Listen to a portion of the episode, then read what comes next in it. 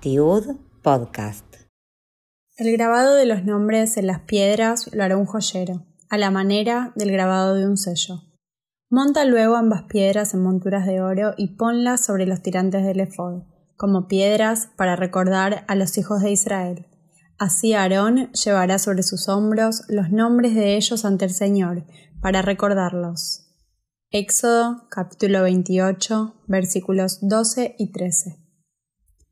Durante el ciclo lectivo, los docentes compartimos algunos elementos comunes que son parte de la estructura del trabajo cotidiano desde el espacio físico, la escuela, las aulas, hasta los contenidos de las materias, los horarios, las propuestas pedagógicas, el vínculo con los alumnos. Salvando contextos y particularidades, estos elementos son fácilmente identificables por el colectivo docente. Pero no son los únicos. Entonces, ¿qué pasa con todo el resto? Es decir, con eso que no podemos identificar y que forma parte de nuestra labor. Me inquieta y me interesa pensar en los encuentros únicos con nuestros estudiantes, las miradas, los diálogos, los conocimientos, las actitudes, los valores y las reflexiones que no aparecen en la currícula escolar explícita.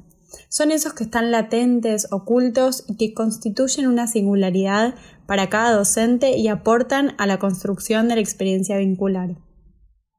¿Cómo nos atraviesan esas experiencias? ¿Qué impacto tienen sobre nuestras trayectorias?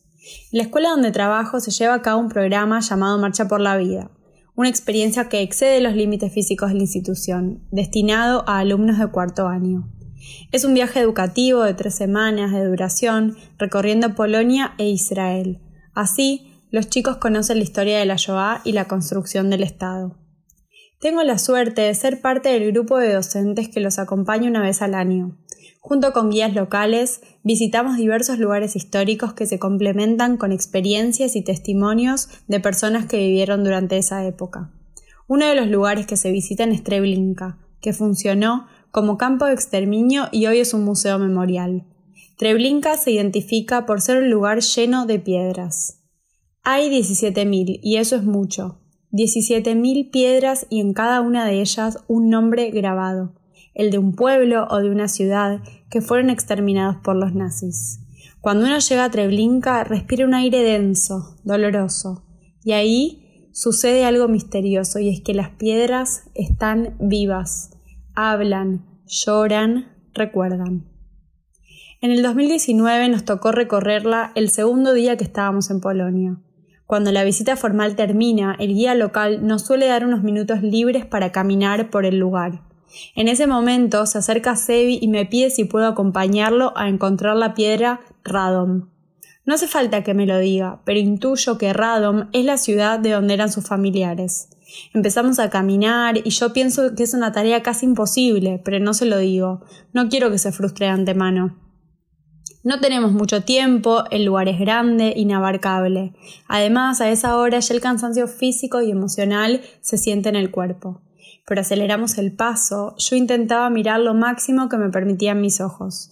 No quería que se viese fuera de Treblinka sin encontrar Radom, porque yo sé lo que eso significa.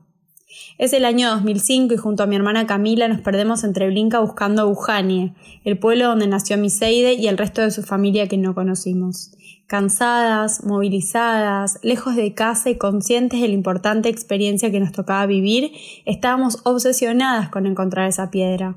Ahora vuelvo a mirar a Sebi, caminamos algunos pasos más, me olvido del cansancio, del dolor de piernas, del frío y hasta del tiempo. Y allí, delante de nuestros ojos, Radom. Silencio. Sebi se acerca y yo lo observo desde una distancia. Ya no sé si como su docente, ya no sé si como una compañera. Y me pregunto si sentirá lo mismo que yo cuando encontré a Voces, anécdotas, rostros, música, tradiciones, recetas, infancias. Él permanece inmóvil sin saber qué hacer o qué decir.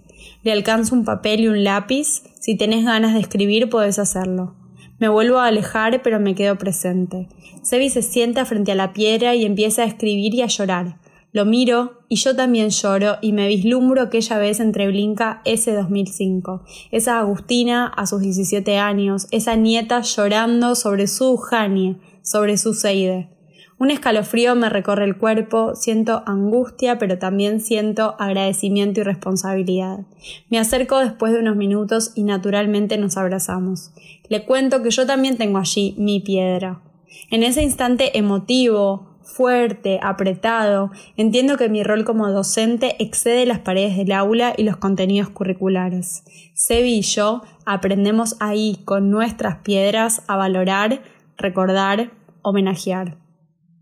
Hay momentos que se funden o confunden entre la Agustina docente y la Agustina hija, nieta de sobrevivientes.